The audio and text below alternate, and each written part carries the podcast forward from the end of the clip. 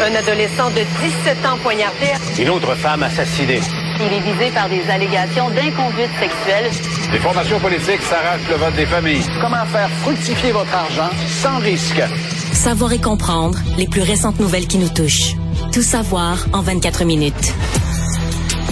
Euh, en manchette dans cet épisode, une femme est victime du premier meurtre de l'année à Montréal. La cour d'appel condamne Simon Hull à un an de prison. Huitième hausse consécutive du taux directeur et les États-Unis fourniront 31 chars à l'Ukraine. Tout savoir en 24 minutes. Tout savoir en 24 minutes. Bonjour, bienvenue à Tout savoir en 24 minutes. Ici Julien Boutier en remplacement d'Alexandre Moranville-Ouellette qui est pas très loin parce qu'il prend le siège de Mario Dumont pour la journée. Salut Alex. Bonjour Julien. Première nouvelle, une femme est victime du premier meurtre de l'année à Montréal. Euh, on vient tout juste d'avoir la confirmation le cet après-midi. Son corps inanimé qui portait des marques évidentes de violence a été retrouvé là, ce matin dans un immeuble résidentiel. C'est dans le quartier Centre-Sud. La police de Montréal a confirmé en milieu d'après-midi qu'elle enquêtait maintenant euh, sur un meurtre. L'affaire avant était traitée comme une mort suspecte. L'enquête a été transférée aux enquêteurs des euh, crimes majeurs. Puis un témoin important là, qui était euh, rencontré par les enquêteurs au cours de l'après-midi. Il s'agit d'un homme qui fait pas face à aucune là, accusation pour le moment. Ouais, ça c'est souvent. Euh, je veux pas me lancer dans des spéculations. Évidemment, on va laisser la police faire son travail, mais habituellement quand il y a une femme qui décède dans des dans un contexte violent puis qu'on dit immédiatement après qu'on rencontre un, un, une personne d'intérêt, on parle parfois là souvent même du conjoint. Est-ce que on aurait sur les bras là, un premier homicide semble-t-il cette année sur le territoire montréalais? Euh, Est-ce qu'on aurait droit à un premier féminicide aussi? Là, Je croise les doigts pour qu'il mm. s'agisse pas de ça. Là, dans tous les cas, un homicide c'est un homicide de trop. Mais si en plus on commence déjà puis qu'au mois de janvier, là, déjà en 2023, on voit un premier féminicide sincèrement, j'espère que ça va allumer une cloche d'alarme. Je veux pas me lancer encore une fois dans des spéculations, mais on en a tellement vu dans les dernières années là, des, des taux anormalement élevés de décès de féminicides, de familicides également sincèrement, je croise les doigts pour que ce soit pas ça. Puis on souhaite que la police puisse continuer son travail le plus rapidement possible. Mais voilà. c'est le, premier meurtre à Montréal, mais il y a déjà deux autres femmes. Donc c'est la troisième femme tuée au Québec euh, depuis le début de l'année. Il y a euh, une immigrante camerounaise de 31 ans, on s'en rappelle, Nadine Flora, euh, qui a été assassinée dans son logement de Mont-Saint-Hilaire. Et puis le corps d'un homme et d'une femme qui ont été retrouvés à Vaudreuil-Dorion quelques jours plus tard. Donc un mois de janvier là, déjà difficile avec trois femmes qui ont été tuées dans la province. Autre nouvelle, l'ingénieur qui avait obtenu l'absolution après avoir agressé sexuellement une amie, on s'en rappelle, il s'appelle Simon Hall à Trois-Rivières, ça avait fait énormément jaser. Nouveau développement dans ce dossier, euh, il devra finalement purger une année derrière les barreaux. La Cour d'appel a tranché ce matin. On se rappelle qu'il y a un juge qui avait donné une absolution conditionnelle à Simon Hull l'été dernier. Et euh, euh, la décision qui a été rendue là, ce mercredi, ben, ce matin, dans le fond, à Québec, dit que le juge qui avait absous Simon Hull semble avoir perdu de vue l'infraction de voyeurisme au moment de déterminer la peine. Donc, Simon Hull, 31 ans, aura finalement un casier judiciaire et il devra passer du temps derrière les barreaux pour cette agression sexuelle qui avait été commise à Trois-Rivières en 2019. Parce qu'on se rappelle que euh, le juge Mathieu Poliquin, justement, euh, lui avait donné l'absolution conditionnelle parce qu'il disait qu'il voulait pas nuire à sa carrière. Ouais. Puis là, faut faut faut comprendre dans deux mesures parce que il y a ça, il y a aussi le fait puis de, de, ce que je comprends, c'est dans une affaire distincte aussi, il va devoir revenir devant le tribunal si je ne m'abuse parce qu'il est allé euh, prendre une fesse d'une voyageuse lorsqu'il s'est rendu dans le sud pour un voyage, hein, peut-être pour fêter justement cette absolution qu'il avait à ce moment-là. il va devoir revenir devant la cour. Exact. Il va faire face également à euh, un bris de probation, des accusations de bris de probation, euh, parce qu'il s'était envolé en juillet dernier là, à Cuba, où il avait empoigné les fesses d'une Québécoise en vacances. La femme a porté plainte à la police et donc là, il est accusé là, de bris de probation. Ouais, c'est là qu'on voit aussi, d'un côté, la pertinence d'avoir une transparence dans le système de justice. C'est pas mhm. pour rien qu'il y a des journalistes qui fourmillent partout hein, dans les palais de justice, Julien. Euh, dans le métier, nous, on, on le comprend. Puis peut-être qu'il y a des gens en population qui perdre de vue pourquoi c'est si important que ça de rapporter sur des procès, sur ce qui se passe. C'est pour la transparence de la justice d'un côté, mais surtout que là, ben, on, peut voir à quel point il y a eu une indignation populaire dans ce cas-là, puis on peut la comprendre. Là. Le juge qui décide, là, un homme, je rappelle, là, a agressé sexuellement une amie, a pris des photos après ça de l'agression également. Qu'on comprend, c'est pas juste, oh, j'étais bien sous, euh, j'ai mal demandé le consentement, puis euh, je m'excuse, ben gros. Non, non. Monsieur a pris des photos pour pouvoir les regarder plus tard. C'est absolument sordide. Puis après ça, on dit du côté du juge, ah ben, on veut pas nuire à sa carrière, pauvre petit chou. Je, je m'excuse là, mais c'était tellement révoltant à tellement de degrés pour tellement de gens dans la province. Après ça, ça me fait poser l'autre question. Est-ce que s'il n'y avait pas eu une indication, une indignation publique comme ça, est-ce qu'on aurait en appel gagné la cause? Est-ce qu'on l'aurait porté en appel?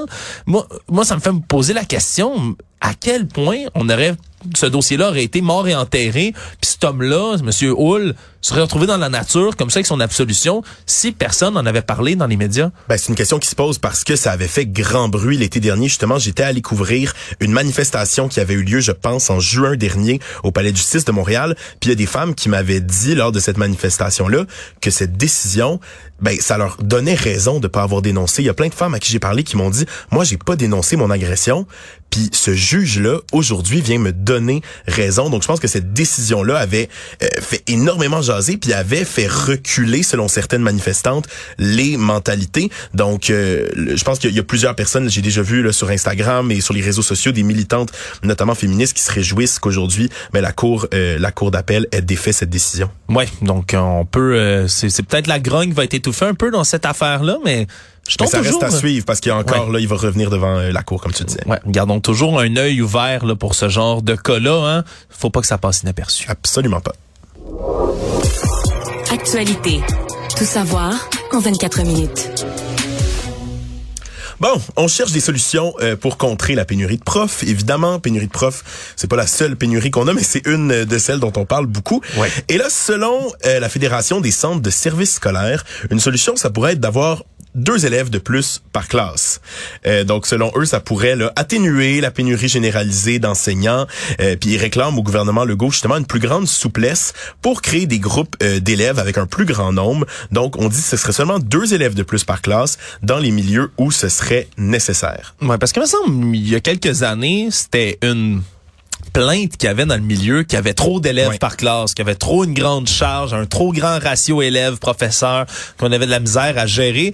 Puis là, la solution, finalement, c'est de l'autre côté, c'est d'ajouter des élèves par classe. Faut vraiment qu'on en manque de profs là, pour être rendu là. Ouais, puisque la Fédération là, des centres de services scolaires nous dit, c'est que bon, au moins les enseignants là, qui auraient davantage d'élèves devant eux auraient droit à une prime spéciale et davantage de services en classe. Donc on nous dit vraiment que l'objectif c'est pas de faire des économies, puis selon leurs calculs, ça permettrait de récupérer grosso modo là, juste ajouter deux élèves par groupe, tu sais c'est pas immense mais ça fait quand même une différence pour les profs. Donc deux élèves par groupe, ça permettrait de récupérer entre guillemets 3750 enseignants donc à la grandeur là, de la province. Ouais, faut, faut dire qu'il y a des défis pas mal qui attendent là, Monsieur Bernard Drinville, le nouveau ministre de l'Éducation, qui va rentrer dans une première vraie session parlementaire très bientôt. Donc, euh, il va, euh, va avoir beaucoup, beaucoup, beaucoup de choses à faire là, dans son assiette, c'est certain, parce que le système de l'éducation, à part la pénurie de profs, il y en a bien d'autres des problèmes. Ouais, puis ce qu'on nous dit justement du côté là, de, la, de la fédération des, des centres de services scolaires, c'est qu'ils comprennent que c'est une mesure drastique.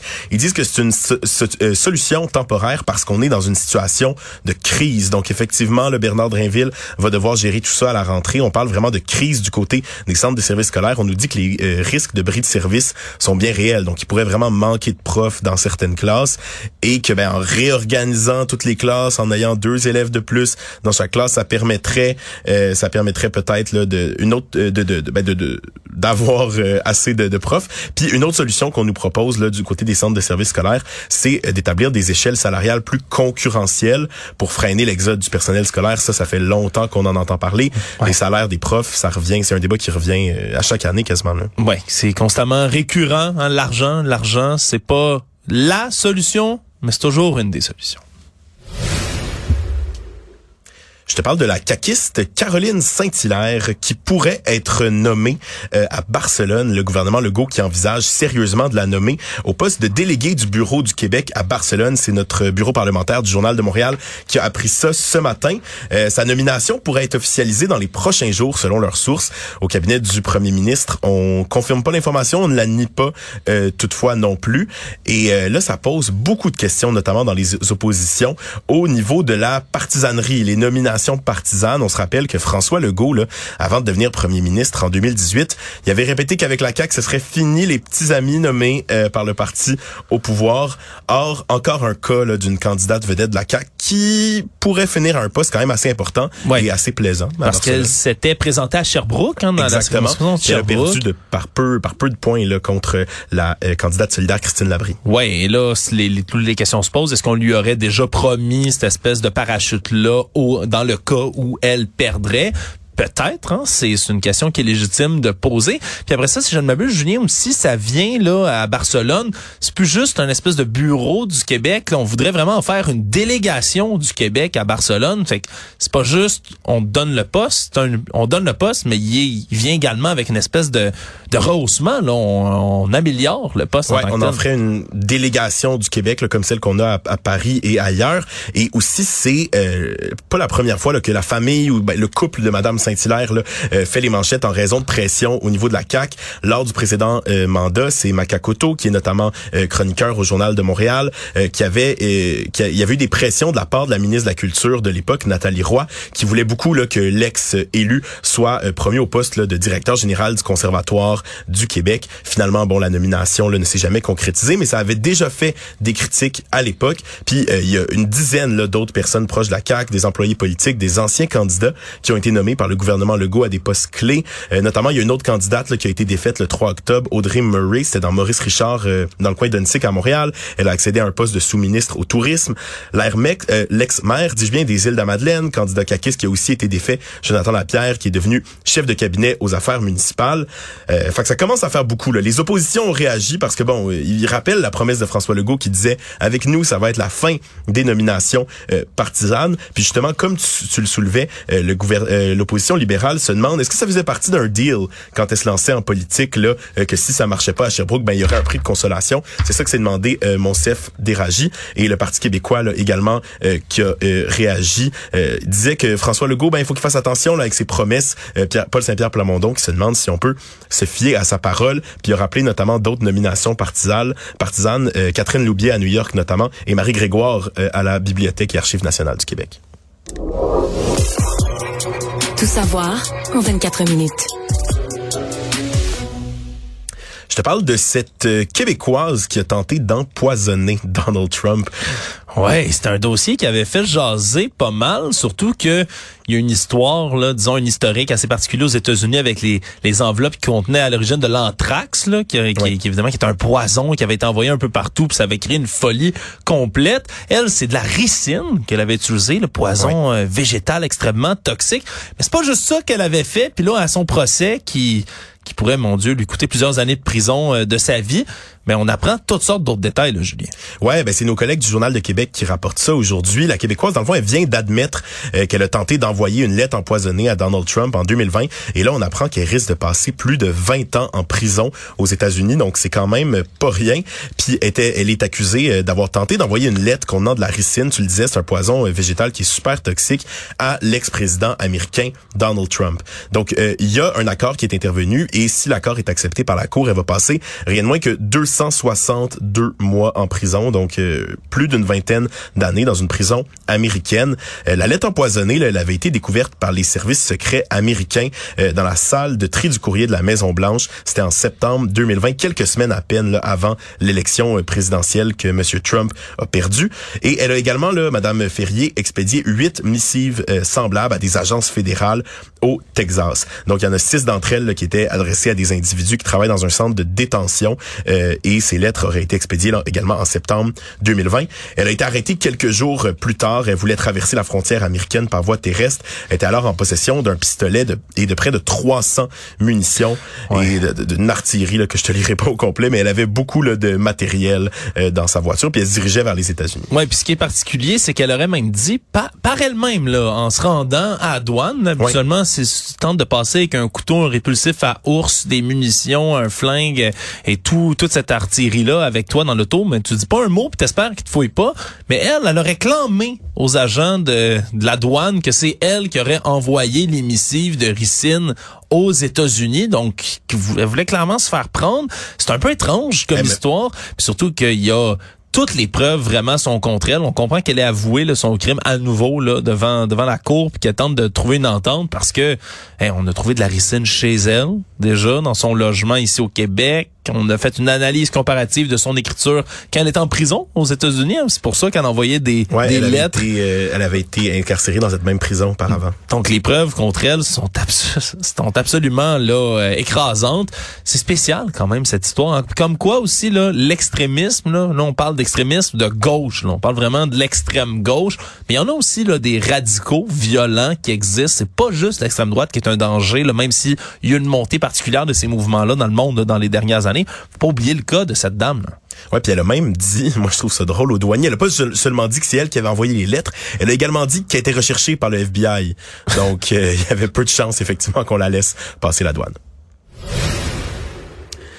Est-ce que tu la sens, euh, Alexandre, la neige qui s'en vient, la tempête Je pas qui assez vieux arrive? encore pour faire de l'arthrite, là, tu sais, puis le sentir dans mes os. J'aimerais ça pouvoir le dire. Là, je le sens, mais euh, non, pas encore. Ben, je regardais par la fenêtre avant d'entrer en studio. Ça commence timidement, là, quelques petits flocons ici au centre-ville de Montréal.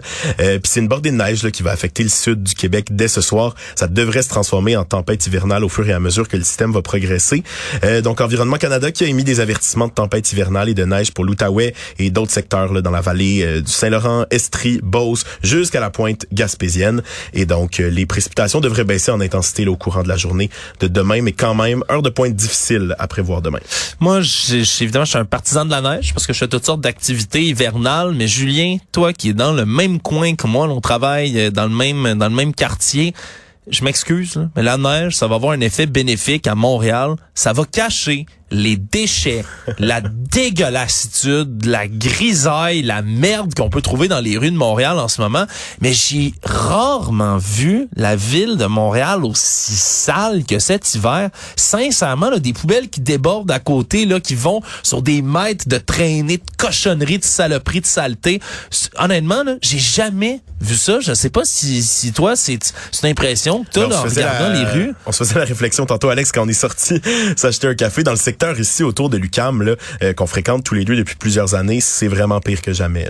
Ah, c'est dégueulasse, sincèrement. Fait au moins, hein, pour ceux qui sont des, bougons de la neige, puis qui aiment moins ça, voir un beau manteau blanc, vous avez un argument supplémentaire, particulièrement si vous êtes montréalais. Ça va enterrer des déchets, ça va enterrer la saleté. OK, elle va revenir au printemps. En espérant que la ville se soit déniaisée rendu là puis qu'il soit capable là, ici à ville de Montréal. On leur a fait des demandes d'ailleurs hein, depuis plusieurs semaines pour savoir qu'est-ce qu'on va faire avec cette gestion de déchets qu'on retrouve comme ça en hiver. On dirait qu'ils attendent eux autres aussi que la neige tombe. Ça en fait d'autres contents au moins. Économie. Ben, la grosse nouvelle économique du jour, évidemment, c'est la hausse du taux directeur. Donc, la Banque du Canada qui hausse de nouveau son taux directeur d'un quart de point. Ça augmente donc à euh, 4,5 C'est la huitième hausse consécutive depuis mars 2022. Ça va toucher bien des affaires, notamment les hypothèques variables, les marges de crédit personnel, les prêts automobiles. Euh, donc, ça va frapper pas mal tout le monde d'une façon ou d'une autre et notamment faire augmenter les paiements, mais ça aura aussi un impact sur le marché immobilier. On écoute les explications de Charles Brent de l'Association professionnelle des courtiers immobiliers du Québec. depuis, euh, disons, euh, depuis le mois d'octobre que chaque euh, nouvelle hausse est un coup dur pour le marché immobilier, je vous dirais. Euh, on pense que euh, l'activité euh, continuera de, de baisser. Le plein impact de la hausse des taux d'intérêt n'est pas encore reflété sur le marché. Et donc, c'est pour ça qu'on s'attend à euh, de nouvelles baisses de prix en 2023. En fait, faut voir. Donc, des potentielles baisses de prix en 2023, peut-être des rares bonnes nouvelles dans cette euh, nouvelle économique, Alex? Ouais, c'est c'est difficile, sincèrement. Là, on en a parlé un peu tout le long de l'émission. De ces, de, c'est peut-être un quart de point. On comprend, c'est pas massif, mais c'est surtout que sur dix mois, huit hausses consécutives, à un problème, l'inflation, qui pour, le- pour lequel l'effet se fait sentir, là, Julien, Oui. bien après. Il y a un délai entre le moment où on va donner ce coup de jarnac là du côté de la Banque euh, du Canada et l'effet qui va se faire ressentir sur l'inflation. Et là, je comprends qu'on s'attend à une baisse considérable d'inflation cette année, mais c'est pas encore fait. Puis c'est sûr que c'est un coût supplémentaire au moment où on n'a pas fini de voir les effets des autres coûts qui ont été donnés avant. Ça vient également mettre des pressions sur le marché immobilier. Puis là, c'est des gens après ça que même si vous n'êtes pas propriétaire, mais la personne qui est votre propriétaire d'un logement, si vous êtes locataire, mais va être obligé après ça de, de composer avec ses propres pressions qui vont venir avec l'augmentation de ses propres taux d'intérêt, qui va devoir après ça refléter ce, ce cette marge d'argent gagné sur votre loyer par la suite. Vraiment, on dirait qu'il n'y a pas d'échappatoire. Il n'y a pas d'échappatoire à, à cette pression économique que tout le monde subit en ce moment. Puis ah ouais, on load la carte de crédit, puis on attend des jours meilleurs. Mais vraiment, après la pandémie, on dirait que c'est la réflexion que je me fais. C'est comme, ouf, Ouf, je comprends là, je comprends. On avait besoin de souffler, on avait besoin de sentir mieux, de revivre, de remettre en marche nos projets. Je trouve ça tellement dommage qu'il y en ait justement tellement de gens qui soient freinés par la suite à cause d'une pression économique intense et importante comme celle-là. Vraiment, c'est une autre nouvelle difficile à digérer. Maintenant, le seul espoir qu'on a, Julien, c'est que ça fonctionne sur l'inflation. Puis tu le disais, ça fait beaucoup de hausse en peu de temps. Là, je regardais, la, dernière, c'est le 7 décembre. Ça fait vraiment pas longtemps, la dernière hausse du taux directeur. Dans le fond, la Banque du Canada nous a annoncé ça le 7 décembre. On est parti en vacances de Noël, puis là, on revient déjà une autre hausse en moins de deux mois. Puis on l'avait augmenté là, quand même de... de, euh, de 0.5 points. 5 points, exact. Je cherchais comment le formuler. Euh, c'était passé de 3,75 à 4,25% Donc c'était quand même une hausse là, considérable. Le monde. Au niveau euh, international, ce qui retient notre attention euh, aujourd'hui, c'est les États-Unis et l'Allemagne qui vont finalement fournir euh, des chars Abrams à l'Ukraine. Au début, on voulait pas euh, en donner. Là, on disait que c'était des, euh, des, des chars qui étaient extrêmement compliqués à utiliser. Mais bon, finalement, là, suite à la pression euh, internationale, les États-Unis vont livrer 31 chars Abrams à l'Ukraine pour l'aider à combattre l'invasion russe. C'est ce que le président américain Joe Biden a annoncé ce midi, ce matin, dis-je bien. Et le, le chancelier allemand avait annoncé la même chose un peu plus tôt. Oui, pour le côté des, ce qu'il faut préciser, les chars Abrams, c'est des chars américains, mais il y a aussi des chars Léopard, qui est le type de char qui, qui, qui, nous concerne quand on parle de l'Allemagne. Ce qui était tellement important à retenir, c'est que les chars euh, Léopard, il y a plusieurs alliés dans l'OTAN qui en ont, dont le Canada. Et pour pouvoir envoyer des chars Léopard qui sont conçus en Allemagne, donc c'est des chars de fabrication allemande, mais il y a une clause qui stipule que pour réexpédier un char, faut l'accord explicite de l'Allemagne elle-même. Puis le problème, c'est que l'Allemagne est un peu tenue par les par les burnes, hein, par les couilles, par la Russie depuis un moment sur la question énergétique, sur la question des gazoducs. Le gaz, avec les pressions de l'énergie, là, cet hiver, surtout les Allemands ont besoin de se chauffer, sont dépendants du gaz russe. Puis pour eux, c'est difficile. Après ça, ils marchent sur des œufs constamment. T'as la pression russe d'un côté qui disent qu'ils vont fermer le robinet. De l'autre, t'as les alliés qui leur demandent, là, hey, c'est parce que nous, on veut envoyer des chars Léopard, on a besoin de votre accord. Finalement, c'est fait. Euh, il y a également des chars qui vont être envoyés du côté allemand directement euh, jusqu'en Ukraine pour aller combattre. Puis il y a surtout la question là, de former les équipages à utiliser ces chars-là aussi, parce que ça, c'est pas encore fait, Julien. Non, puis tout le monde, justement, comme tu le disais, attendait donc le feu vert du chancelier allemand Olaf Scholz. C'est arrivé euh, ce matin, parce que ça fait des semaines là, que Kiev réclame des chars plus modernes. Ils disent que c'est essentiel pour repousser l'invasion. Puis jusqu'à récemment, les États-Unis justement disaient pas être prêts là, à fournir euh, leurs chars les plus avancés. Ouais. Puis sur les télévisions d'État russe là, que je suis de manière assez périodique, il y, a, évidemment, on, s'entend, c'est des émissions de propagande complète, mais ça a généré là, toute une colère là, depuis des mois là, déjà depuis le début de l'invasion là en Ukraine où ils parlent des, des fameux nazis ukrainiens. C'est leur espèce de prétexte de voir des nazis partout en Russie, mais là c'est il y a évidemment on parle d'Allemagne, qui se sont mis à ressortir les vieux épouvantails des nazis en parlant de l'Allemagne. C'était pas très très c'était pas très très beau à voir aujourd'hui.